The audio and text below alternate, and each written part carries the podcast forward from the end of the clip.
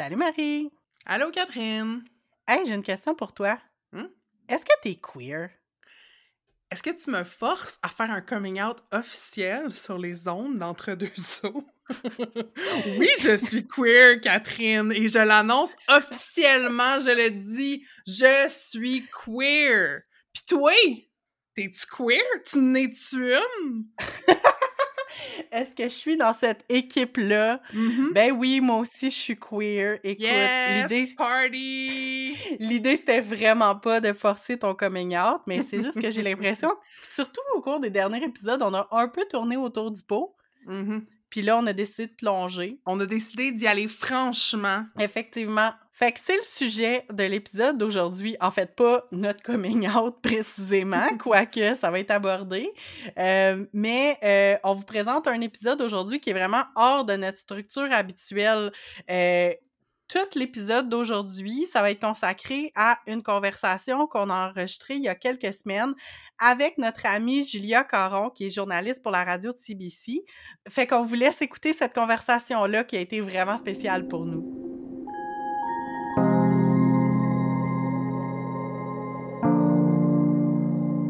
Vous écoutez Entre deux eaux, le balado où on nage entre la pataugeoire de la culture pop et les eaux profondes des feelings.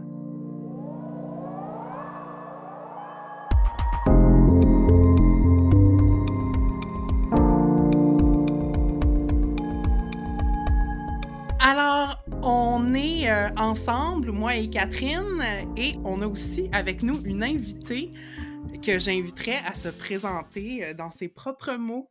Oh, oh, ben bonjour. Euh, moi, c'est Julia Caron. Euh, je suis une femme queer qui habite à Québec depuis 2009. Euh, je suis journaliste. Je suis passionnée de la culture.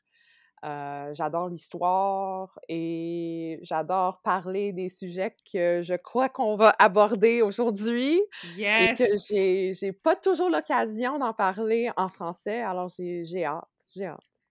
Nice! Ben merci encore beaucoup d'avoir accepté notre invitation. On est bien excités. Euh, moi, je te connais par ta présence sur les médias sociaux. Ça fait une couple d'années qu'on se suit. Je pense à cause de Catherine, là. Je pense que j'ai commencé à suivre à cause de Catherine. Euh, fait que c'est ça. Je suis très contente d'avoir cette euh, discussion-là, qu'on ait cette discussion-là à trois ensemble ce soir. Euh, moi non plus, j'ai pas tant parlé ouvertement de ma queerness, ni en français, ni en anglais, en fait. Comme ça fait Mm. partie de moi, ça fait partie de mes implications, euh, mais que je mets ça de l'avant, c'est rare. Fait que je suis contente qu'on soit dans le vif du sujet ce soir. Catherine, toi, j'ai l'impression que c'est quand même nouveau aussi pour toi. Ben oui, c'est sûr. On dirait j'en parle de plus en plus, puis j'aime ça. C'est un thème que j'aime explorer. J'ai essayé d'écrire un peu sur le sujet aussi. Euh, mais c'est ça, mais, mais j'ai l'impression que c'est euh, c'est infini, les questionnements qu'on peut avoir, puis les discussions qu'on peut avoir. Puis j'ai bien hâte de voir où est-ce qu'on va aller euh, ce soir avec, ce thème-là. Oui, c'est ça. Fait que euh, on plonge, on a un petit peu un fil conducteur, mais on va voir euh, au fil de la conversation qu'est-ce qui ressort.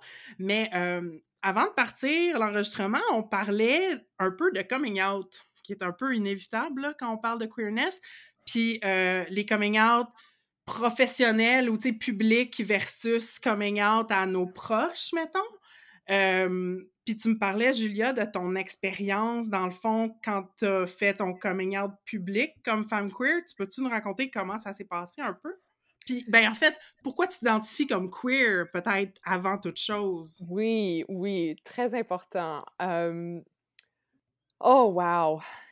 Pourquoi queer? Queer, pour moi, ça fait tellement partie de moi que c'est même difficile de, prendre un, petit peu de recul puis de le définir. Et en fait, je m'identifie comme queer depuis presque 15 ans maintenant.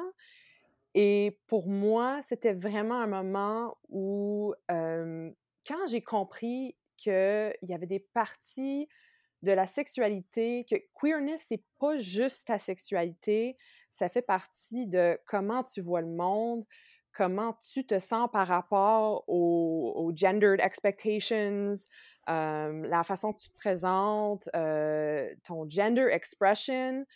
Quand j'ai trouvé le mot queer, ça, ça me parlait énormément dans une façon que no other label under the LGBTQ umbrella. Il n'y avait pas un mot qui je disais ça, c'est moi, c'est moi. Et, et, quand j'ai compris le terme queer, quand j'ai commencé à avoir accès à du queer theory à l'université, euh, c'est là où ce que je me suis fait des réflexions et, et it was it was meant to be. Euh, mais pour répondre à, la deuxième partie de la question, c'est vraiment maintenant, maintenant que j'ai 36 ans, que je fais de plus en plus de réflexions de, mes débuts queer. Et une amie que je connais depuis longtemps, elle m'a posé la question, genre, when did you come out? Et je me suis fait la réflexion que, en fait, j'ai eu plusieurs coming out dans ma vie. Et je pense que c'est assez semblable pour beaucoup de, de feminine presenting queer women mmh um, or queer people, non-binary people as well. Um, c'est souvent quelque chose qui, qui, faut que ça se fasse à répétition. T'es pas le stéréotype de quelqu'un que tout le monde savait qui était gay, puis il y avait des blagues euh, semi, whether they're appropriate or not, um, puis qui, ont tellement hâte de faire leur coming out, puis que tout le monde soit au courant. Mmh. Um, mais, mais les étapes importantes pour moi, ben, mon premier vrai coming out, c'est avec mon, mon mari, euh, avant qu'il est devenu mon ami, mon, mon mari. Quand on s'est rencontrés en 2007. Et, et ça, c'est une autre discussion que j'ai souvent avec, avec le monde, c'est être une personne queer dans une relation avec une personne qui n'est pas queer, hmm. c'est encore une relation queer.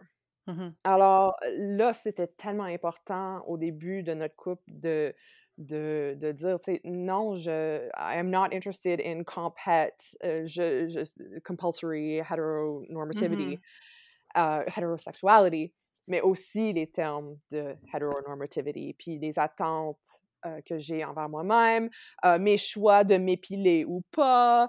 Euh, quand j'avais 17 ans, ça c'était très, très important par rapport à mon gender expression puis à mon identité queer. faire du drag, my first time going as a drag king, c'était super marquant pour moi. J'avais 18 ans. Et maintenant, je pense à des Instagram filters où ce que tu peux te donner une moustache avec le... tu cliques un bouton, c'est comme... J'aurais tellement capoté quand j'étais adolescente, puis je me pose des questions sur comment... comment how to express my, my, my gender. Alors, plusieurs, à plusieurs reprises, il y a eu des moments comme ça, mais celui qui était, je dirais, le plus public comme coming out, c'était une entrevue que j'ai faite avec Rock Courcy de CBC Radio-Canada qui voulait parler de cette journaliste à Québec qui fait plein de choses. Je faisais tous les rôles à, cette époque-là. et c'est quoi être queer? C'est quoi être une personne queer à CBC? c'est quoi le climat de travail? Comment ça se passe? Et c'était vraiment It was incredible. Je me rendais pas compte à quel point je, je voulais que tout le monde soit au courant. Mmh. Et j'ai même dit dans l'entrevue, euh, les gens m'ont surpris dans leur ouverture, puis même les gens qui étaient comme, je n'étais pas au courant. C'était même pas une conversation difficile, c'était comme, I read this, I see you. Tu sais, c'est avoir ça à, à, 36 ans dans un contexte professionnel, c'était je, je savais pas que ça me manquait, mais quand j'ai eu accès à ça, je, me trouvais très, très chanceuse, très privilégiée. Mmh. Moi, j'ai le goût que, que tu nous parles, Catherine, de comment ça résonne pour toi d'entendre ça. Ben, c'est clair que, tu sais, je me reconnais sur bien des trucs parce que, ben, juste le fait de justement être queer dans une relation, ben, justement, être en couple avec quelqu'un qui est pas queer, c'est sûr que c'est euh, euh, c'est quelque chose. Puis ça, moi, en fait, tu sais, mon premier coming out a été à moi-même, là, tu sais, de comme faire, OK, c'est ça, mmh. comme, c'est, je suis queer ou, tu sais, comme, j'alterne entre l'étiquette comme queer puis bisexuel parce que comme bisexuel, c'est comme facile pour les gens à comprendre, tu sais, mais je préfère vraiment l'étiquette queer parce que c'est comme plus flou, puis j'ai l'impression que mon orientation est plus floue, fait que j'aime mieux ce terme-là, puis ça englobe, comme tu as dit, Julia, ça englobe un paquet d'affaires.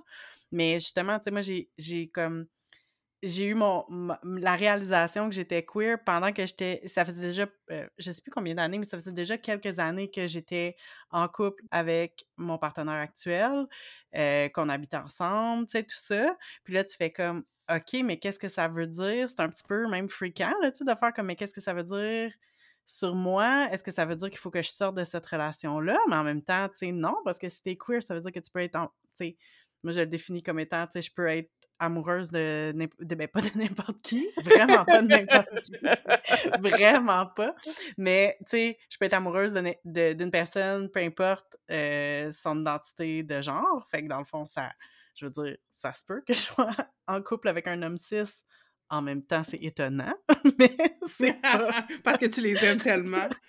oh my God, c'est ça. les, les, hommes cis que j'aime sont très rares, mais euh, mon partenaire en est un. je, I relate so hard, mais aussi, je pense beaucoup à... Il y a eu un TikTok trend à un moment donné qui, qui s'appelait de « Buy Wife Energy le, mmh. le, type d'homme cis que tout le monde n'est mmh. est, pas surpris d'apprendre que sa femme est bisexuelle ou son mmh partenaire est, bi. Euh, mais bi wife energy, I, I, think we can say our partners have mmh bi wife energy. Ouais, c'est clair. Mais c'est ça, mais ça fait, ça met la situation comme justement du coming out parce que je pense que le coming out, c'est quelque chose que tu fais toute ta vie dans plein de contextes différents, là, comme c'est pas vrai que tu le feras jamais. Euh, que, je veux dire que tu vas le faire une fois puis que ça va être fini. Fait que déjà en partant, mais ça amène quand même quand tu Comme moi, moi, souvent, je me pose la question, ben pourquoi je révélerais ça de moi à des mmh. personnes? Parce que c'est comme pas relevant comme information, tu sais. Puis c'est pour cette raison-là que je suis pas out envers, comme, mettons, des la plupart des membres de ma famille ou comme. Euh, des, ben, mes amis, oui, mais pas comme, justement, mais les membres de ma famille, parce que je suis comme, hey, pour vrai, j'ai pas tant le goût d'expliquer ça me tente pas de rentrer là-dedans. C'est comme compliqué et un peu inutile. Puis c'est sûr qu'il y a de la biphobie internalisée de me dire comme je suis pas comme je suis pas queer enough, je fais que ça donne rien. Comme je ferais juste ça pour l'attention, mettons. Mmh. Mais je sais que c'est pas ça. Je sais que vous allez me dire que c'est pas ça. Mais ça reste une pensée derrière ma tête de me dire comme qu'est-ce que je rechercherais en en en m'affirmant comme queer. Mais d'un autre côté, comme tu l'as dit, Juliette, des fois, on a comme une reconnaissance, comme avec l'article dont tu parlais, la, la reconnaissance que tu as, tu t'attendais pas à en avoir besoin, mais tu sais, je pense que j'aimerais ça, mais en même temps, garde. Et dans le sens inverse, dans le sens que c'est très facile pour une femme, euh, une, une, femme dans cette situation de, de privilège, euh, mmh ben oui la plateforme que j'avais, mais aussi, j'en ai parlé un peu dans mon coming out aussi, de, du fait que je sais que j'occupe un espace euh, important, puis tu veux mmh. pas prendre...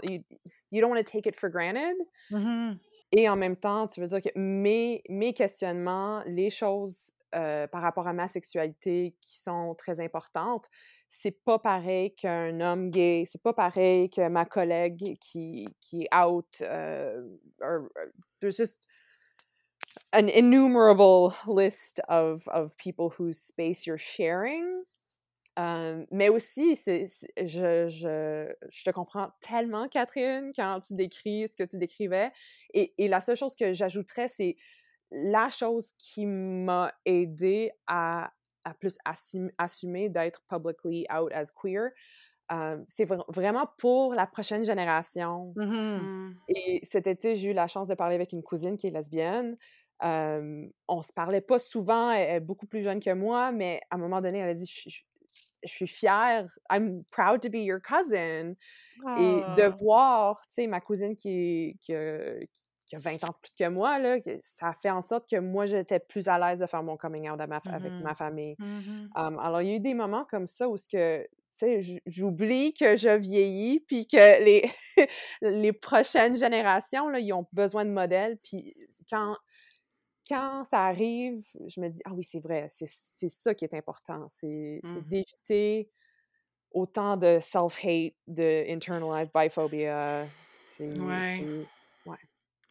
Mais je résonne vraiment avec ça. Comme. Moi, j'ai. C'est ça qui est spécial avec l'étiquette de. En tout cas, peu importe qu'on s'identifie comme bi ou queer, mais quand on n'est pas attiré seulement envers un genre, mmh donc on peut passer, tu sais, qu'on a le privilège de, de, passer pour hétéro, mettons, dans notre cas, mmh c'est pas une nécessité de, de, de come out. Fait que moi, je me disais, ben, tu sais, le jour où je serai en couple avec euh, une femme, ben là, je, ferai un coming out officiel. J'ai fait des genres de demi-coming out, tu sais. Je pense que j'ai dit à un moment donné, comme à certains membres de ma famille, que j'étais bi, mais c'était pas le gros moment mmh. planifié, là, tu sais. Puis j'étais jeune à l'époque. Fait que je pense que ça a été reçu comme, oh, être un petit peu mêlée, peut-être, ou comme it's a phase. I don't mmh know.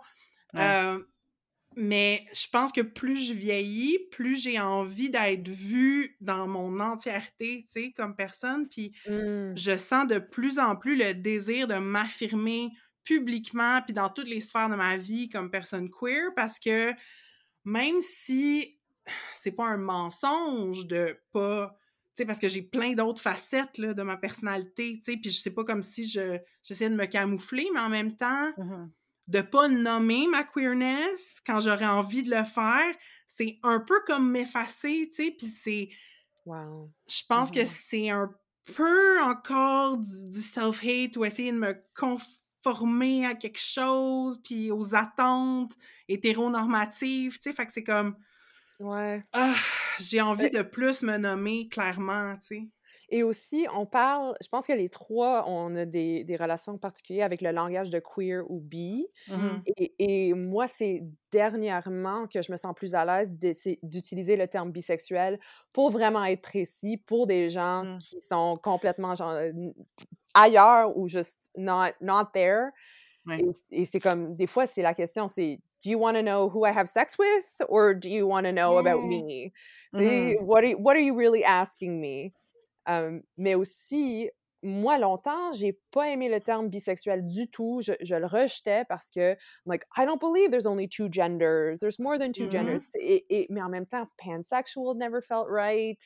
Puis, mais en même temps, tu te dis, est-ce que je n'aime pas le mot bi parce que je n'aime pas tous les stéréotypes sexistes, misogynes, dégueulasses que j'ai entendus quand j'étais ado, quand les mm-hmm. gens parlaient des bisexuels comme des uh, slutty, unfaithful people or just looking for attention or they don't exist, they're just confused. Yes, c'est ça. C'est mm-hmm. comme est-ce que j'aime pas le mot ou est-ce que j'aime pas my personal baggage avec mm -hmm. toutes les mm-hmm. choses, all the biphobic and femphobic things that I've heard at different stages of my life. C'est lourd. C'est lourd. Oui. Alors, c'est beau de je, je me rappelle pas de la dernière fois que j'ai parlé avec trois femmes qui ont ces questionnements autour de, du langage puis de, de, ces mmh. idées-là. Mmh. It's nice. Mais, mais oui, c'est clair. c'est pour ça qu'on voulait que tu sois avec nous. mais mais c'est ça, tu sais, en, en, préparant euh, la, la, rencontre avec toi, avec Marie, on se disait, tu sais, j'ai comme vraiment des souvenirs, d'avoir beaucoup parlé, à, mettons, à l'école, tu sais, d'homosexualité, puis tu sais, c'était comme, c'était, tu sais, je dirais vraiment, je dis vraiment pas qu'il y avait pas d'homophobie, mais comme, tu sais, c'était comme quand même normalisé, j'ai l'impression, ou de plus en plus normalisé quand c'était, quand on était ado, mais j'ai vraiment le souvenir que, genre, on nommait la bisexualité comme quelque chose qui existait, mais pas vraiment, comme il y avait aucune représentation, puis moi, c'est mmh. ça, comme moi, on dirait que un moment dans, dans, dans, mon adolescence, à un moment donné, j'étais comme Hey, je suis lesbienne? Ben non, je suis pas lesbienne, je suis intéressée par des gars. Fait comme je suis clairement pas lesbienne. Fait que genre, tu fais juste pitcher ça. Comme OK, c'est bon, c'est réglé, je suis pas lesbienne. ça va. Mais après ça, tu continues à être comme un peu weird, puis à comme. Tu sais, je me sentais queer, je pense, sans pouvoir le nommer, Mmh. mais comme maintenant que je connais le mot queer, je suis comme, non, non, mais je me sentais de même depuis longtemps. C'est juste que, Oh. parce que queer, il y a quelque chose d'étrange, puis de comme, d'outcast aussi. Là, c'est pas juste, c'est pas juste être homosexuel, là, tu sais. En fait, c'est pas juste. C'est ça. Oui. Je sais que c'est rendu comme un, un thème comme parapluie, là, tu sais. Mais en même temps, Mais, mais quand tu, tu parles de même aussi, j'ai le goût de dire you, you were a queer kid. Like, Mhm, you are a queer person and you were a queer kid. Mais c'est assez nouveau pour moi. J'ai vu un ami avec les lois qui, qui passent aux États-Unis, à Texas, Mm, puis euh, les jeunes trans, qui c'est horrible ce qui se passe, mais une des choses que, euh, que beaucoup d'activistes sont en train de faire, c'est ils invitent des gens trans à partager des images de eux comme enfants Mm, et de eux aujourd'hui pour parler de leur rapport, puis d'être, de partager la joie d'être trans, la, la mhm, beauté d'être trans ou queer. Et j'ai vu un de mes amis, euh, Cormac Culkin, euh, a posté une image de lui, euh, enfant, mhm. et il se rappelle de sa prof de classe qui lui a dit ce matin-là, genre, Oh, you're a busy fella et à quel point ça lui rendait fier de c'est busy fella mais la prof s'est corrigée à- en- par la suite. Elle a dit Mm. busy gal busy gal. Mais Cormac a répondu no fella. Et il se rappelle de cette journée-là c'était la journée pour prendre la photo de classe puis tu vois la fierté puis c'est Cormac à, à 8 ans et c'est Cormac aujourd'hui et, et Mhm. cette personne a toujours été queer et tra- trans. I love my trans self. I love my trans Mm. kid version of me. Et ça, quand on parle de représentation, on n'avait pas cette représentation-là avant. Les, les réseaux sociaux ont tellement Ouais. explosé le potentiel de pouvoir trouver des gens qui sont bizarres comme toi, Ouais. puis qui t'aident à mettre des mots. Tu sais, quand je parle de mon parcours par rapport à mon identité queer, oui, il y a une grande partie qui était en personne, ma communauté à, à Peterborough, à, à Trent University, et à Toronto en 2008 aussi. Euh, mais la place que l'Internet a pris, puis mes communautés Live Journal, Tumblr, euh, passant par Twitter, puis Instagram, puis maintenant c'est gênant, mais oui, TikTok. C'est comme, il y a tellement, it's a playground. Tu peux Mhm. voir Ouais. comment les gens s'affirment et tu vois des possibilités. Ça, ça m'éblouit. It's, it's fascinating. Sometimes it's terrifying parce que tu sais que ça peut aller dans les deux sens. Ouais. Mais moi, je vois surtout la beauté de, des espaces qu'on a sur Internet à, à- à explorer notre identité, nos, nos identités. Ouais. Moi, c'est beaucoup dans mon expression de genre que les médias sociaux me font encore beaucoup de bien parce que euh, même si on se reporte 10 ans, 15 ans, euh, c'était la naissance un peu des médias sociaux. Et puis, ce que je voyais des personnes queer euh, dans le spectre de la féminité, euh, c'était. En fait, c'était des corps minces. Puis euh, ce que je voyais du côté, mettons, fat fashion, c'était très trop Hum, hyper girly, genre. hyper Mm. coloré, Ouais, hyper puis moi je suis comme où suis-je dans mon style un peu preppy, un peu androgyne comme avec le corps que j'ai, est-ce que j'ai le droit d'exister, tu sais? Puis dans les trois quatre dernières années, il faut dire j'ai été comme consciemment on the lookout pour ça parce que j'étais aussi comme en euh, je travaillais sur mon image corporelle puis mes comportements alimentaires, là. Fait que je, je me suis exposée, j'ai cherché plus de comptes, mais euh, ça fait pas longtemps que je vois des gens, tu sais, des possibility models, là, sur Internet, puis ça continue de m'inspirer, puis je continue d'être à la recherche de mon style, tu sais, puis de... C'est ça, encore une fois, ça revient à pas me cacher, me montrer dans tout que je suis, Mhm. euh, bourrelet and all, là, tu sais. Ah, c'est beau ça! Puis moi, c'est sur YouTube, je suivais une gang de filles euh, en Angleterre qui faisaient des vidéos féministes. Puis il y en a une qui s'est mise à parler du fait que justement était, ben je sais plus si elle s'identifiait comme queer ou bisexuelle, mais tu sais, qu'elle était en couple avec un homme, puis qu'elle était bisexuelle. Puis là, j'étais comme, on dirait que c'est ça qui est parti comme la roue qui a tourné, là, tu sais, comme le petit. on dirait qu'il y avait quelque chose dans mon cerveau qui avait pas encore spiné, puis qui avait fait comme Ah, ça se peut, ça? Comme Ah, OK. Ah, Puis là, après ça, ben, tu sais, ça, ça se met à débouler, mais comme, c'est ça, c'était parce que j'avais vu cette fille-là, puis d'autres d'autres personnes aussi, beaucoup sur Tumblr, là, tu sais, puis là, tu fais comme « Oh, OK, ça se peut! » J'avais jamais pensé à ça. Mmh. Puis là, tout était si clair à partir de ce moment-là, tu sais. Ça fait là, combien de temps, ça? Ben, ça fait à peu près 10 ans, je dirais, OK. quand même.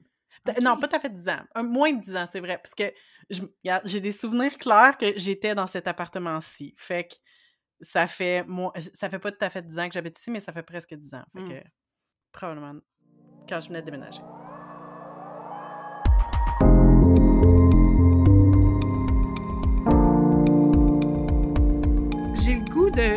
Poser la question comment on vit notre queerness au quotidien? Parce que vous êtes dans des couples hétéros, puis là vous, vous me voyez pas faire des guillemets, mais je fais des guillemets. puis moi, je- présentement, je suis célibataire, puis pas activement comme à la recherche, tu sais, d'une point E partenaire. Fait que euh, comment ça se vit notre queerness, soit dans un cadre hétéro, encore une fois des guillemets, ou dans le cadre d'être célibataire. Puis ça a l'air niaiseux comme question peut-être, mais comme ça a l'air de quoi votre identité queer dans votre vie? Wow. Ben, t'as, demandé au quotidien, puis quand je pensais au quotidien, I'm- I was struggling to think of like, what does make my day-to-day life queer? Mais Yeah. c'est le fait que c'est vécu par une personne queer. Um, je- J'ai le goût d'entendre euh, one of you guys first. Hmm. Moi, je pense que ma queerness en ce moment, dans ma vie de tous les jours, c'est beaucoup la place que je me permets de prendre, puis l'énergie que je me permets de dégager dans un groupe. Euh, je pense que j'étais une enfant, puis même jeune ado, euh, beaucoup plus expressive que je le suis devenue euh, au cégep puis dans ma vingtaine. Je me suis comme un peu éteinte pendant un bout. Puis graduellement, à travers mon implication euh, dans la communauté queer, entre autres, j'ai comme réappris à prendre la place, mais j'avais euh, des issues aussi là, dans ce temps-là. Fait que là, aujourd'hui, Marie, 38 ans, qui consomme plus de drogue et d'alcool. Euh, Bravo. Merci. Mais tu sais, d'être dans un groupe sans prendre toute la place, parce que j'aime pas ça, puis c'est lourd, puis j'ai pas envie nécessairement que tout le monde me regarde tout le temps, mais si j'ai quelque chose à le dire, de le dire. Euh, pas de pas de toujours avoir, tu sais, ça va avec mon fatness, moi, ma queerness, mon fatness, mon identité de genre, c'est tout mélangé. Comment je me tiens, comme, I don't have to be femmy if I sit down, tu sais. Euh, je peux avoir une voix plus grave, tu sais, c'est comme comment je me porte, genre. Euh, Puis c'est dans l'art que je crée aussi, les images que je desquelles je me laisse inspirer, tu sais, puis des images que je recrée, parce que moi, je fais du collage surtout, là, puis j'écris un peu. Euh, fait que ça passe par l'art, ça passe par mon énergie, puis je dirais que ça passe par les idées, obviously, comme les textes que je lis, tu sais, puis les, les, les choses qui me, qui me nourrissent, là, justement, d'essais que, que j'aime lire. Fait que ça, c'est à peu près les... C'est comment je vis ma queerness en ce moment. Hmm. Moi, je souris bien gros parce qu'il y a une chose que tu as dit, c'est une stéréotype que j'ai découverte grâce à TikTok, mais c'est so bisexual you can't even sit straight. Et le stéréotype que les bisexuels, ils font du manspreading de temps en temps, ils ont un genou à côté, puis tu t'arrêtent pas de bouger, puis je pense que les trois, on, on we suffer from bisexual sitting. Moi, je suis Euh, vraiment à la recherche d'une chaise ergonomique qui me permettrait de me croiser les jambes parce que je suis rendue que j'ai mal aux jambes parce que je m'assois en indien sur ma chaise d'ordi tout le temps. Ça Mais- serait le meilleur co-sponsor branding. genre, si vous avez une chaise ergonomique à proposer à Catherine Plouffe-Jeté pour, Pour, pour les un bisexuels. sponsor. Pour Ouais. les bisexuels, spécifiquement. There is a market. Mais no market. joke, j'ai vu ça à un moment donné. C'était peut-être un sketch à Saturday Night Live ou quelque chose, mais il y a une couple d'années, j'avais vu comme une chaise pour bisexuels, puis c'était genre, il y avait comme une tablette par rapport, puis comme une petite petite affaire où ce que tu pouvais mettre ton pied. En tout cas, I'm gonna find it. Je vais, je vais vous l'envoyer. Il y a aussi le très controversé IKEA Bisexual Couch, qui était en rose et bleu. Et c'est Ah. super laid, mais si tu tapes Bisexual IKEA Couch, euh, tu vas rire. Je, je peux pas le décrire en, en plus de détails. Euh, mais oui, c'est ça. C'est tellement drôle. T'es en train de taper? Ben oui, c'est comme Oh mon Dieu, mais il est horrible! Ah, Googlez ça, googlez ça. C'est vraiment pas beau. Alors, il y a clairement un market pour Mhm. du meilleur seating for bisexuals. Oh my God. Mais, mais là, on parlait de comment on convie notre queerness. Yeah. Je pense qu'une autre chose qu'on peut dire, c'est faire des blagues. Mm. Mm. tu sais, juste trouver, tu sais, vu qu'il y a tellement de choses, quand, quand t'es queer, il y a beaucoup de tristesse, il y a beaucoup de lourdeur, il y a beaucoup de... Mm. Tu sais, qu'est-ce qui se passe avec les lois pour les jeunes, jeunes trans en ce moment? là? ça me préoccupe euh, tous les jours. Et, sur- et en étant parent aussi, ça, ça, me- ça me concerne. Mais, mais de, de trouver des moments, des façons de, de- d'affirmer, de, to like joke about the fact that sometimes we're invisible, Mhm. de, de au moins dire, euh, de- having a sense of humor about it. Et euh, le plus que j'y pense, euh, et surtout en, en- t'écoutant, c'est l'esprit critique. Mm. C'est de toujours. Quand je pense à les- au premier moment où ce que je me suis dit, ben, je suis une personne queer, c'était quand j'écoutais euh, des, des, des films, des séries, et j'étais fru. Why do Mhm. those, why do the men get to be ugly and dressed like slobs? Tu sais, ma mère disait tout le temps ça quand on écoutait n'importe quelle série, genre a man like that can get a woman that beautiful, tu sais, ça, ça l'offusquait, mais dans une autre, dans sa façon. Ouais. Mais moi, je me rappelle quand euh, c'était au. Ah, à l'époque de Garden State, puis de 500 Days of Summer, puis de Mm. Scott Pilgrim. Et on parle, les gens comprennent c'est quoi le Manic Pixie Dream Girl. Mais Ouais. ce que j'ai réalisé avec chaque personnage, notamment dans 500 Days of Summer et dans Scott Pilgrim, les personnages, c'est des femmes bisexuelles. Ouais. Mais c'est toujours une petite parenthèse pour dire genre « not like other girls Mhm. Puis tu vois que c'est écrit par un homme, tu vois, c'est- tellement frustrant parce que tu dis, pour une seconde, tu dis « je suis comme elle ». Mais Ouais. tu veux pas être comme elle parce que t'es pas le héros, t'as pas de contrôle, puis she ends up with a man. Tu sais, c'est- y, il y a tellement de choses là-dedans, mais c'était omniprésent à l'époque où ce qu'on avait 20, 20 ans, Mhm. like Mhm. late teens, early 20s.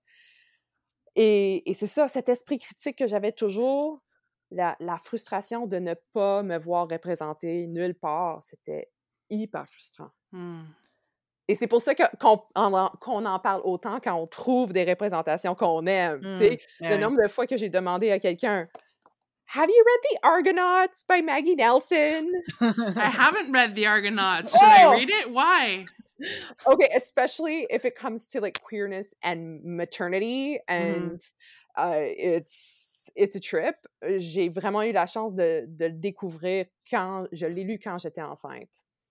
Et c'est c'est encore une fois, j'avais jamais vu une représentation d'une mère queer and like unabashedly queer and talking about sex in graphic detail um, while also talking about feminist politics and Mm.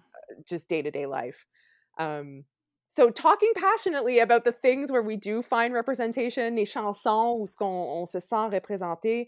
Moi, en ce moment, la musique de Adrian Lenker euh, et ses paroles et sa façon de chanter et de, de parler de- d'amour et d'affection, without gender, without... C'est, je veux en parler à tout le monde tout le temps. Je veux partager ce que, ce que, ce qui m'aide à m'accepter qui je suis et de d'être to be a little bit kinder to myself. Mm. Mm. Ah. Ah, c'est beau. Mais on en manque encore de représentation, tu sais, Oh, ouais. comme... I struggle, parce qu'il y en a eu des femmes bi à l'écran dans les dernières années, mais... euh, On, on parle de ça aussi quand euh, la dernière saison, la nouvelle dernière saison de Killing Eve euh, commence. Avez-vous vu Killing Eve? Non. Non, mais c'est Phoebe Waller-Bridge qui écrit ça, right? Oui, mais quand on parle de représentation de sexualité, Sandra Oh, euh, le personnage de Mm. Eve, et Jodie Comer, qui joue Villanelle, ça, c'est une autre, c'était comme deux amies euh, lesbiennes qui m'ont texté euh, séparément en disant You will love Killing Eve, you have to watch Killing Eve. Et j'étais comme ah, les- like murder, assassin, non. Puis j'ai compris tout de suite. Genre, dans, dans la Mm. première épisode ou deux, tu comprends, on a tellement rarement eu des représentations de sexualité à part lesbian, straight, gay men. We Mm. can maybe talk about non-binary and trans characters, but still towing the line. Et aussi, en disant ça, je me, t- vous avez dit Phoebe Waller-Bridge, les gens oublient souvent que Fleabag est bisexuel. Mm. Le personnage de Fleabag. Mm. Et c'est parce que son kick à la fin, c'est sur le Hot Priest qu'on qu'on pense à Fleabag comme une personnage euh, straight. Mais on, Mm. voit, on voit beaucoup de choses sur la sexualité dans Killing Eve qui sont abordées de- d'une façon genre remarquable. That's, I, I love the way they address sexuality in that show. Mm. Mm. It's like the opposite of Euphoria or um, or like to this anyway. I, I won't get started on Euphoria. I haven't watched it, but I've plus. I've seen a lot of of drama. Mais j'aime aussi, puis c'est vrai qu'avoir des représentations de la sexualité queer, c'est important, Mhm. ben c'est intéressant aussi, mais j'ai aussi envie de représentations de queerness qui sont pas tout le temps axées sur la sexualité Ouais. ou que, tu sais, c'est comme une facette. Moi, il y a trois shows télé que j'ai vraiment trippé dans les dernières années. Ben, en fait, deux, puis là, un que je viens de commencer. Euh, un, c'est euh, c'est Better Things. Oh. C'est euh, une mère, c'est une série qui est créée par Pamela Adler, qui est une actrice, puis elle a fait du voice-over pendant longtemps. Puis la série est vraiment créée par elle, puis elle a réalisé des épisodes, puis elle l'a écrit, puis tout. Puis elle n'est pas queer, le personnage, mais c'est une femme dans la quarantaine qui a... euh, qui est pas hyper féminine, qui est bien real. Il y a de la queerness dans la série, puis euh, ça fait du bien de voir des femmes auxquelles je peux m'identifier qui sont pas comme euh, c'est ça dans l'hyper-féminité ou euh, qui sont uniquement définies par leur rapport aux hommes aussi là tu sais que- qu'elle a une carrière elle a une famille elle a une relation avec sa mère tu sais fait que ça c'est très bon l'autre que j'ai vraiment trippé c'est Work in Progress avez-vous vu ça? Oh oui. Non. Oh c'est my god. tellement bon. Puis le personnage est lesbienne, mais comme elle est queer dans sa façon d'être, tu sais. Euh, puis dans la première saison, elle tombe en amour avec un jeune homme trans. Puis là, ça remet beaucoup de choses en question, comme dans sa façon de se définir, mais il y a beaucoup... euh, tu sais, ça parle d'idéation suicidaire, puis d'anxiété, fait que c'est comme comment la queerness puis la santé mentale aussi euh, s'entremêlent. Puis la thérapie. hier, puis de pas se sentir compris, puis la création, en tout cas, vraiment bon. Puis là, je viens de commencer Somebody Somewhere, qui est une série de HBO. Puis encore là, le personnage est pas queer, mais comme elle a- est dans un milieu queer, tu vois que son son énergie est queer, tu sais, même si elle comme couche avec des hommes.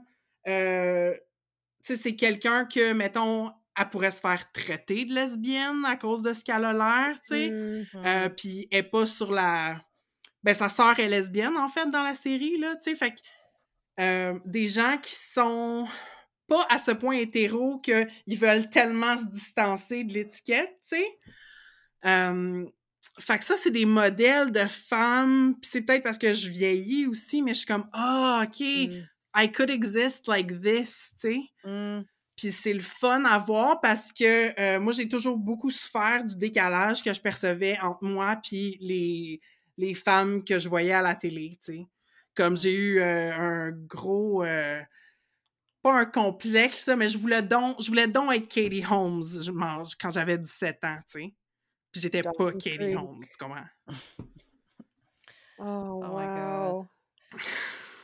wow. moi, ma série comme que j'ai vraiment aimé dans les dernières années, puis tu sais, c'est un peu un classique, mais ça rejoint, Julia, ce que tu disais tantôt de, tu sais, d'être capable de rire aussi de la queerness, puis c'est Schitt's Creek. Ah oui! Parce que Oui! j'ai tellement aimé comme le bout où, heu, la la fameuse tirade, là, vous l'avez je suis sûre que vous l'avez déjà entendu, là, de comme le personnage de David qui va qui va présenter que, heu, comme son identité sexuelle comme une bouteille de vin, tu sais, puis comme it's it's not about the label, puis que il est comme ah des fois j'ai comme du vin rouge, des fois j'ai du vin blanc, des fois des fois ça m'est arrivé de prendre un champagne, mais comme tu sais puis it's not about the label, puis c'est tellement drôle, puis je trouve quand même intéressant que parce qu'il y a pas beaucoup comme on disait, tu sais de représentativité tant que ça comme mettons de la bisexualité, mais encore moins chez les hommes. Fait que Oh je trouvais ça vraiment intéressant que, tu sais, ça amenait comme de la complexité au personnage de David là-dedans. Puis comme il est pas juste gay parce que tu en, quelque part comme le personnage pourrait être comme très stéréotypement gay là comme son personnage, mais juste à cause de ça, puis toute la sensibilité, puis les autres personnages autour, puis le personnage de Stevie aussi que c'est comme pas clair, puis que son identité est pas si claire, puis tu sais à fin, ben c'est pas un spoiler, mais tu sais elle va porter un tuxedo mariage de, de David puis de Patrick, fait que je sais pas, il y a comme quelque chose. J'aime bien le personnage de Stevie, ça c'est vrai. Mais euh, ouais, puis cette série-là, elle, comme, elle, se, elle se prend pas au sérieux. Puis Mhm. ça dépeint une famille qui semble dysfonctionnelle, mais en même temps, ben, elle l'est sur certains points, mais en même temps, tu sais, ils s'aiment tellement, puis il y a tellement comme d'amour puis d'acceptation dans cette famille-là que je trouve ça, c'est ça, je trouve que c'est juste une, une belle série puis qui est très drôle. Qui est pas dramatique, il y a pas de gros drame là-dedans, là. Mhm. Ça fait du bien, écoutez Ouais, ça. ça fait du bien d'être sorti des narratifs de tragédie Ouais. des années 90, pour vrai. Ben, c'est ça, à un moment donné, Mm. là, c'est comme, il, il faut rire, J'avais oublié à quel point, à, à quel point le développement du personnage de David, de Ouais. Stevie, de leur amitié, Oui. aussi d'aborder le sujet de genre, tu peux coucher avec quelqu'un, puis c'est pas nécessairement romantique, tu sais. Ça, Ouais. aussi, c'est une, une représentation d'une sexualité ou des personnages euh, qui sont vraiment plus, euh, qui sont pas juste leur sexualité. Mhm. Puis David, c'est c'est- c'est un exemple parfait d'une représentation qu'on aurait juste vue dans des contextes homophobes. C'est- Ouais. c'est pour ça, c'est aussi une certaine fierté canadienne que c'était une compagnie canadienne qui a produit Tellement. ça. Puis maintenant, tu sais, ils ont vraiment eu de l'élan vers la fin de, de, de la saison. Alors, c'est c'est- c'est beau de voir des gens qui vont reculer et découvrir que oui, David est, amoureux de Pat- Patrick, mais aussi, il est ça. C'était tellement bien fait, cet épisode-là. Clairement.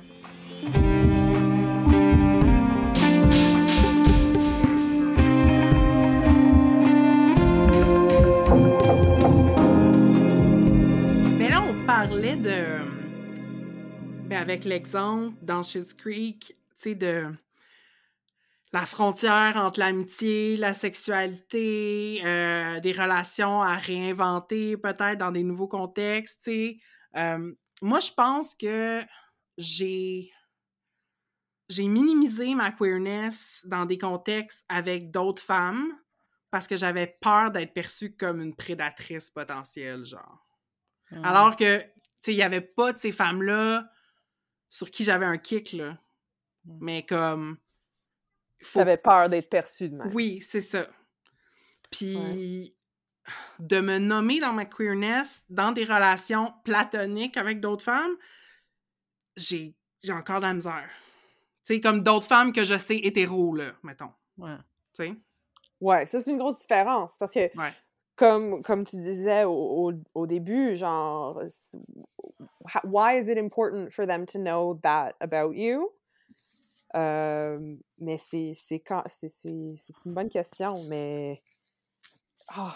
Mais comment vous vivez vos amitiés comme?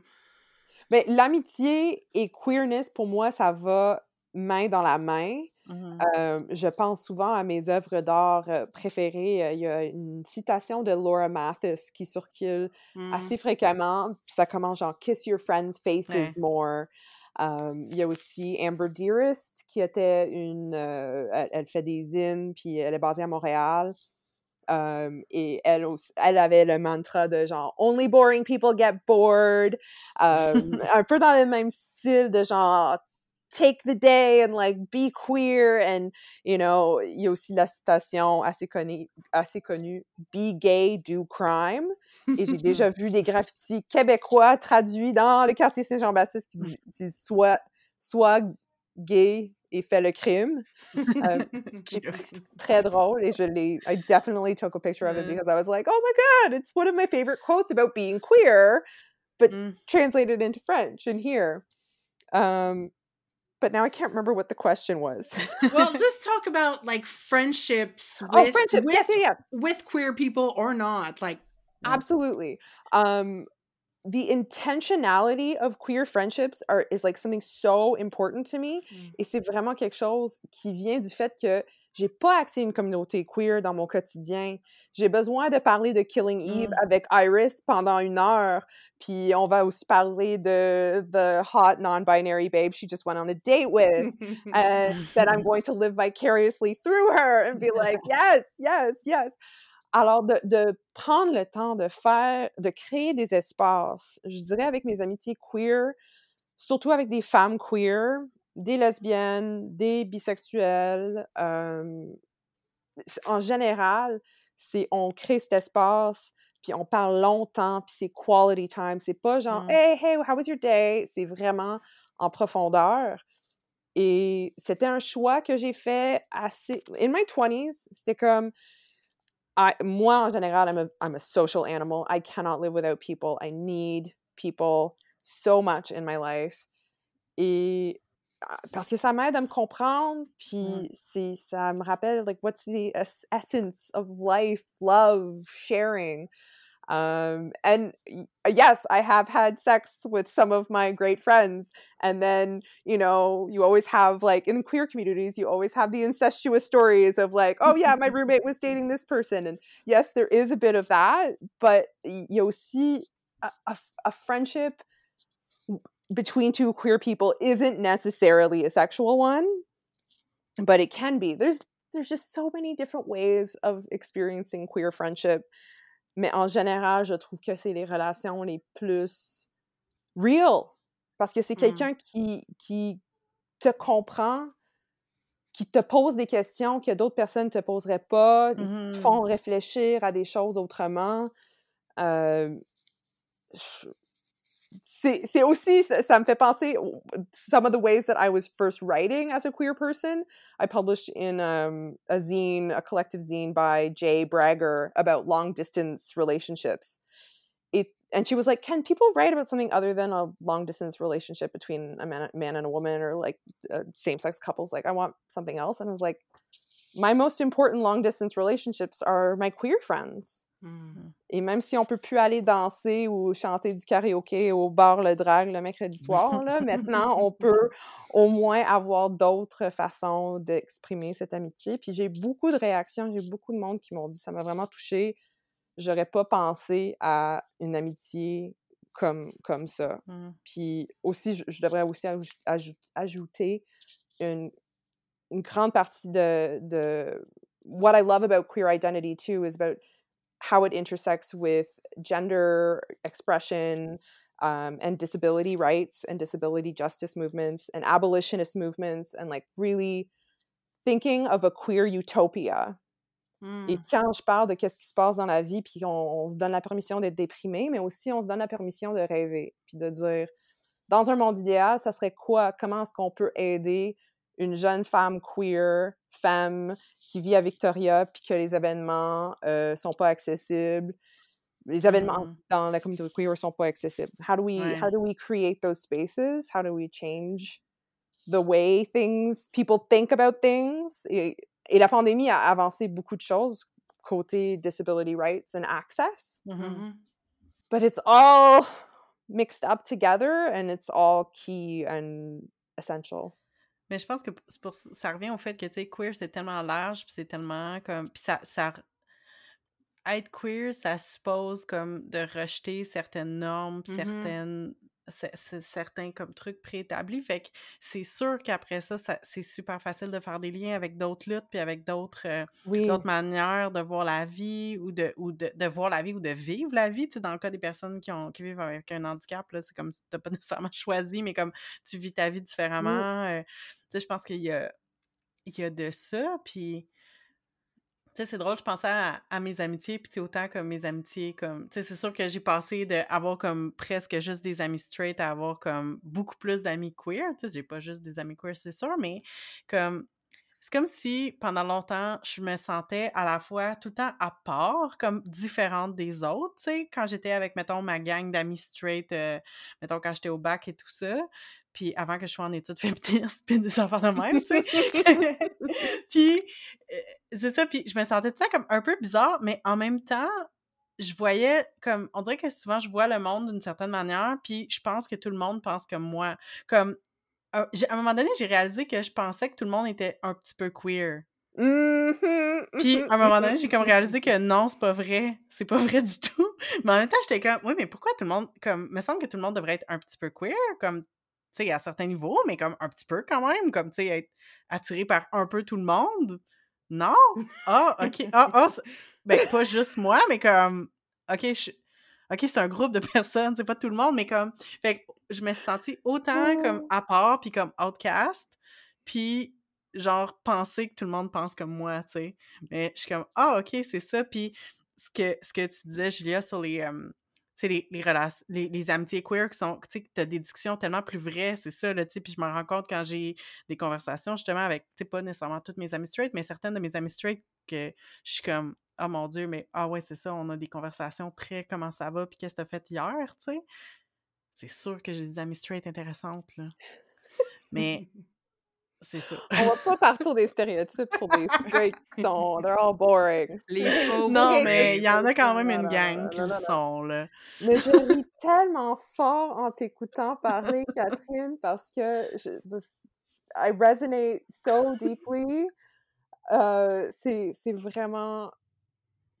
En fait, moi, j'ai eu une réflexion cet été. Genre, il y a des personnes qui ont jamais posé des questions par rapport à leur gender expression. Mm-hmm. Ils ont même pas mmh. pris un stylo, dessiné une moustache ou mis une robe ou mis des talons hauts. Jamais, comme t'as jamais. Puis j'arrivais, ça m'a pris quatre amis straight. C'était comme, I have never questioned my gender expression. I have never questioned my sexuality, not for a minute. Puis j'étais comme, never? But what about? Puis tu sais, je sortais toujours genre, what about David Bowie? What about, tu sais, des, des figures dans la culture populaire qui sont plus whatever, acceptable, anyway. Mais cette difficulté-là, ça, fait partie de nous. Puis imagine dans quel type de société qu'on a grandi où ce que c'était comme impensable. Notre façon de, de, trouver une place dans la société, c'est de dire je suis comme les autres. Les autres ont mm-hmm. aussi des questionnements par rapport à leur gender or mm-hmm. sexuality or whatever. But there are people who don't like and again what mm-hmm. would gender look like in a queer world mm-hmm. like oh if we lived in a queer universe can you imagine the the incredible variety of expressions that we would see mm. Je pense qu'il y aurait plein de super-héros comme dans Steven Universe. oh, oui, oui! Je pense que c'est ça que ça a l'air un monde queer. oui. I see it. I totally see it. Lots of technicolor. Ouais. Mais c'est ça, je pense que quand on embrace tout ce qu'on est, puis dans, dans tous les, les questionnements puis les remises en question que le fait d'être queer nous ont amenés, je pense qu'on est une richesse pour le monde, tu sais. Fait que, hmm. autant que ça fait du bien d'avoir des amitiés queer parce qu'on peut être 100% nous-mêmes, puis il y a des il y a comme des choses qu'on n'a pas besoin de, de poser. Il y a comme une mmh. base de compréhension qui mmh. est là, qui est comme vraiment ah, reposante, apaisante, comme ressourçante. En même temps, je trouve que c'est important de sortir aussi de nos espaces plus sécuritaires parce qu'on a un point de vue tellement nécessaire à apporter, tu sais. Puis de là, on, on, boucle un peu la boucle, mais de là, l'expérience de de se dire, puis des coming out, puis euh, de publiciser ça, puis pas juste, oui, pour la prochaine génération, mais comme pour le monde actuel, tu sais? Ouais. les personnes de tous âges, là. Pour les personnes, pour les mononcles puis les matantes qui commentent en dessous des articles sur comme quelqu'un de queer. Pourquoi qu'ils parlent de ça? C'est quoi le rapport? T'es comme, plus Mmh. qu'ils vont en avoir, plus qu'ils vont être ridicules, tu sais. Je dis pas qu'ils existeront plus, mais comme à un moment donné, ils vont en revenir parce que, tu sais, toutes les, les vedettes qu'on voit avec comme leur partenaire hétéro, on va pas faire. Ben là, pourquoi qu'il arrête pas de nous mettre son hétérosexualité dans la face? Comme arrête, c'est pas nécessaire. tu sais, moi j'aurais envie de leur dire ça, là. Mmh. Puis cette, cette idée aussi avec le in your face, tu sais, c'est, sais, je, je pense à des moments, tu sais, on, on pourrait avoir un autre podcast au complet, Catherine puis moi, parler d'être une mère queer, Mhm. puis the complete lack of representation that exists, and Ouais. how you send each other every meme or or t-shirt or joke that somehow touches on the fact that queer moms exist. Mmh. Mais tu sais, ouais. une fois, j'en parlais avec une, une amie lesbienne qui, qui a zéro intention d'avoir des enfants, mais qui, qui comprenait un peu ce que je disais, genre, my insecurity, like, am I raising her queer enough? Et, Mmh. et à un moment donné, j'étais en train de regarder Marguerite jouer, et elle jouait avec une poupée magnétisée de Frida Kahlo qui est sur le frigo, avec une poupée de Rosie the Riveter, et elle mêlait comme le queer poetry language, euh, po- like a little poetry alphabet avec des mots queer qu'une ex à moi m'a envoyé comme cadeau. Euh, et là, j'étais comme, je pense que j'élève mon enfant dans son... Même si elle voit une mère et un père, puis la maman, papa, et à quel point c'est partout dans, dans l'enfance, mais de dire, tu sais, she is exposed to uh, a queer reality and a queer love and a queer family. It's just our family, it's our Mhm. version of that. Ouais. Et que c'est pas meilleur ou pire. C'est c'est pas juste se, se juger. Que toutes les qu'il y a plein de familles différentes qui existent, c'est ça, puis que moi je sais que je- j'essayais vraiment comme quand ben en fait pas j'essayais, j'essaie en- encore quand on, on se promène sur la rue puis qu'on parle de quelqu'un ou quelque chose qui se passe parce que des enfants ça parle tout le temps puis tu sais ça, ça découvre le monde. Mais tu sais j'essaie de pas genrer les personnes à qui je fais référence tu sais si on voit comme euh, ça me pose une question sur ah c'est qui là-bas? Ah ben c'est quelqu'un qui traverse la rue. C'est pas comme une, une dame ou un monsieur qui traverse la rue. Tu sais, juste de ça, juste de comme de- d'être le plus nerd possible quand c'est quand ben, quand ça a rapport, là, tu sais, dans le sens que comme Ouais. je, je ne connais pas cette personne. Fait que je suis comme je veux pas dire que c'est un garçon ou une fille ou un homme ou une femme, je veux juste dire que c'est une personne. Puis déjà en partant, là, c'est déjà pas pire. Puis de savoir que tu peux euh, être amoureux de n'importe qui, c'est déjà comme un, un beau concept, là. Mais Je suis certaine que, tu sais, dans euh, les ouais, livres auxquels vous exposez ouais. vos enfants, comme les films, vous êtes aussi à la recherche, tu sais, d'histoires euh, avec la diversité, là. Ben oui, Oui, et puis on est chanceux d'être parents en ce moment parce Mm. qu'il y a Ouais. une richesse. euh, Julian is a mermaid. Tu sais, il y a littéralement un prix de Mm. Stonewall pris pour des livres euh, qui portent sur Mm. les droits des LGBTQ two-spirited. Et, et aussi d'avoir, there's more indigenous writers. There's Ouais. there's books that help you talk about colonization in residential schools with your child. Euh, il y a Julie Flett, qui est une illustratrice Cree, je crois, euh, qui fait des livres tellement, des, des livres qui sont tellement beaux. Puis en- encore une fois, de de- d'essayer d'exposer à, à c'est pas juste un livre où ce que c'est un garçon, il a le droit de porter une robe s'il veut porter Mm, une robe. ouais. Oui, c'est bien gentil, mais tu sais, Marguerite a eu la chance, on, on a, on a participé au drag, euh, drag story time. Il y avait Mm. une Oh, année à wow! Pride, il y avait ça à la librairie Pantoute. Ouais. A drag queen story time. Ouais. Et tu sais, juste moi, la première fois que j'ai vu quelqu'un en drag, I think I was 18 years old. And tu sais, de penser à tout ça, que quand je me pose la question, how do I live my queer identity? I take Ouais. my child to a drag queen story time. That's how. Ah. Puis moi, je lis euh, à Rosalie le livre euh, de, voyons, de Kai Cheng Tom, puis traduit Ah. par Kamala Macrel, qui s'appelle L'enfant de fourrure, de plumes, d'écailles, de feuilles et de paillettes, puis qui est sur un, un enfant qu'on pourrait qualifier de non-binaire, mais tu sais, c'est pas vraiment dit, mais tu sais, juste le fait d'avoir un livre qui utilise le pronom YEL, puis euh, des accords alternés, c'est comme vraiment hot, comme d'exposer. Et le visuel est Oui, c'est un livre qui est magnifique, c'est un livre qui a écrit, été écrit à la base en français, euh, en anglais, pardon, puis qui a été traduit euh, en français, mais c'est tellement, tellement, tellement magnifique, puis c'est beau et en même temps dur parce que c'est un enfant qui vit du rejet aussi quand il arrive à quand, quand cet enfant-là arrive à l'école. Fait que c'est sûr que c'est. Mais en même temps, il trouve des solutions parce que c'est un livre plein d'espoir, mais c'est le fun là, de voir. Puis des fois, mon, enfant me demande comme est-ce que est-ce que c'est un garçon ou une fille? Puis je suis comme ben, je sais pas. C'est correct. Puis, ah, OK. Puis, à, l'âge que, nos enfants ont, ils ne se poseront pas plus de questions. Puis, c'est ça qui est beau, c'est comme de, cultiver ça dès le jeune âge pour qu'après ça, ben, tu sais, ils grandissent avec. Euh, en fait, j'ai tellement espoir que les enfants qui grandissent aujourd'hui, il y en a beaucoup qui vont avoir comme des. Comme tout va être possible pour eux autres, là. C'est ça qu'on espère.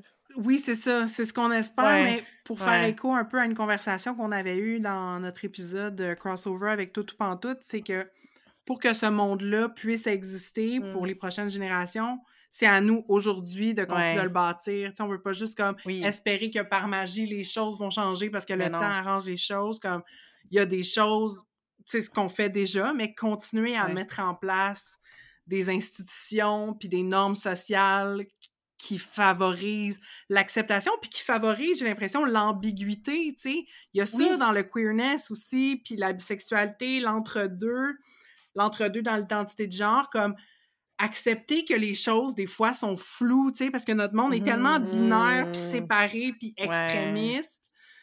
Euh, un monde de compromis, puis de d'écoute, puis d'écoute de soi, puis de découverte, puis de ouvert au changement, tu sais. Mmh, J'ai l'impression que ça, c'est queer par nature, tu sais, un monde qui est pas comme catégorique, genre, t'es, ça ou ça, non, je suis l'autre boîte, tu sais. Ouais. Puis ça peut changer, puis ça peut changer, je pense que c'est ça aussi, puis c'est ça qui est super inconfortable, tu sais, justement, puis je pense que ça... Ben, ça amène que quand on parle de, de bisexualité, le monde font comme, OK, mais là, comme t'es tu, mmh. vas devenir lesbienne, dans le fond. C'est comme, c'est ta transition vers... T'es comme, non, non. Mmh. C'est juste, c'est flou, puis c'est correct. Oh, wow. Embrassons le flou. Vive le flou! Restez dans le flou. I love it. Merci tellement, Julia, d'avoir parlé avec nous. On euh pourrait parler pendant des heures, des heures et des heures.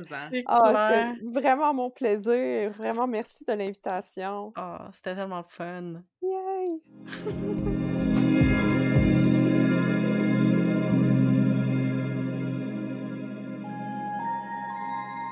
C'est déjà presque tout pour cet épisode, euh, quand même assez euh, hors norme et hors de notre format habituel.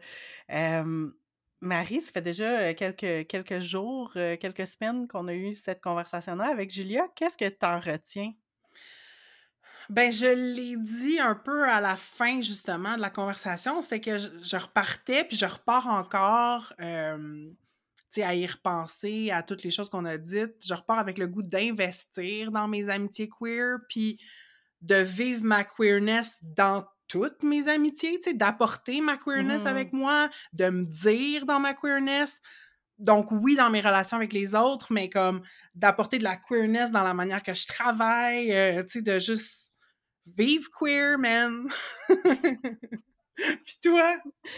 Ben, tu sais, réécouter cette conversation-là, ça m'a vraiment émue. Tu sais, je savais au moment où on a eu cette conversation-là que sais, que c'était vraiment le fun, puis que je pense qu'on a vraiment relate à plein d'égards, euh, soit toutes les trois, ou tu sais, moi avec Julia, ou moi avec toi, tu sais, comme je pense que c'était un vraiment bel échange, puis euh, tu sais, j'avais comme l'impression que ce qui, ben, ce qui m'a marqué, c'est que, ben, peut-être plus avec, comme, j'ai eu plus souvent ces conversations-là avec Julia parce que c'est mon amie dans la vie, euh, peu avec toi, mais j'ai l'impression que c'était comme la première mmh. fois qu'on avait cette conversation-là vraiment de front sais, que, que c'était ça le sujet, puis qu'on était comme intentionnel par rapport à ça, puis notre, notre volonté d'en parler, puis qu'on se rejoignait sur plein de points. Fait que, euh, puis j'ai l'impression que c'était pas comme, en tout cas, je, je vais parler pour moi, là, tu sais, j'ai pas souvent l'occasion de parler avec des gens avec qui j'ai autant de points en commun en lien avec quelque chose Mmh. d'aussi euh, d'aussi euh, intime, que, que ça, que, que mon identité puis que mon orientation sexuelle. Fait que, tu sais, de pas, de pas avoir le sentiment que je suis obligée d'expliquer Mmh. c'est quoi, Mhm. parce que je sais que les gens comprennent, que les gens avec qui je suis comprennent, puis partagent certaines expériences. Fait que, non, j'ai trouvé ça vraiment le fun. Ah, ça m'émue full que tu dises ça. Oui, ben c'est ça, c'est partagé. Puis je suis contente qu'on ait comme ouvert la porte Ouais. de cet aspect-là de nos vies ensemble. Parce que Mhm. c'est ça, ça fait longtemps que l'une et l'autre, on est au courant de notre identité queer. Puis c'est vrai qu'on l'a pas. euh, on la mentionne en passant, on le sait que, tu sais, quand on parle de, de lecture ou qu'on est intéressé par des produits culturels qui ont des éléments queer, mais en tout cas, je suis comme contente que là, c'est comme sur la table, genre. Yes. Puis justement, si vous avez envie d'entendre Catherine et moi, d'aller plus en profondeur, puis de débriefer plus longuement sur l'entrevue, ben vous, you're in luck parce qu'on a enregistré un épisode Bonnie, qui va être disponible dès demain euh, dans le fil RSS qui est pour nos flotteurs, donc pour les gens qui nous soutiennent financièrement. Alors, euh, vous irez voir là, dans votre fil RSS secret dès demain, il va y avoir une surprise. Youhou! Et on serait vraiment curieuse de savoir euh, ce que vous avez pensé de notre épisode euh, un peu euh, différent. Est-ce que vous vous êtes reconnu dans, votre, dans notre conversation avec Julia? De quelle manière vivez-vous votre queerness, si queerness vous avez? Euh, Envoyez-nous vos réactions à l'épisode. On est toujours content de recevoir des DM. Euh, vous pouvez nous retrouver sur Facebook et sur Instagram avec le handle entredeuxeaux.balado. Et vous pouvez bien sûr partager cet épisode dans un post ou une story. Et n'oubliez pas de nous taguer. On est toujours contente de voir euh, que vous nous avez écoutés, que vous nous avez aimés. Euh, et on vous encourage à répandre la bonne nouvelle autour de vous, à parler du podcast avec vos amis, vos familles, vos partenaires. Le bouche à oreille, ça nous aide vraiment à nous faire découvrir.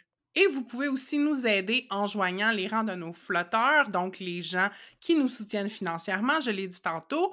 Euh, pour ce faire, vous pouvez soit programmer un don unique ou un don récurrent. Puis en échange, vous allez avoir accès à des épisodes exclusifs comme le Bonnie dont on vient de parler.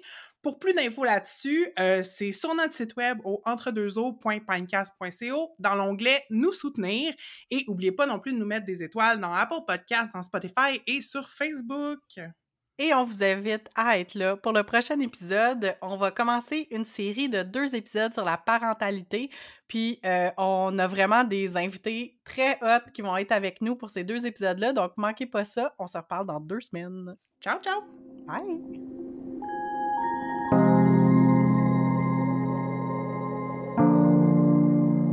Entre deux eaux est une réalisation de Catherine Ploufjeté et de Marie Larochelle. C'est aussi Marie qui fait le montage. On a enregistré cet épisode chacune chez nous. Moi, Marie, à Montréal, au Jojage, un territoire autochtone non cédé qui est gardé par le peuple Ganyan-Gahaga. Et moi, Catherine, je suis à Québec, sur des terres qui font partie du territoire traditionnel non cédé des Hurons-Wendat. Merci à Roxane de Carufel pour notre visuel et à Poulain pour notre thème musical. Ce balado est une idée originale de Catherine et Marie.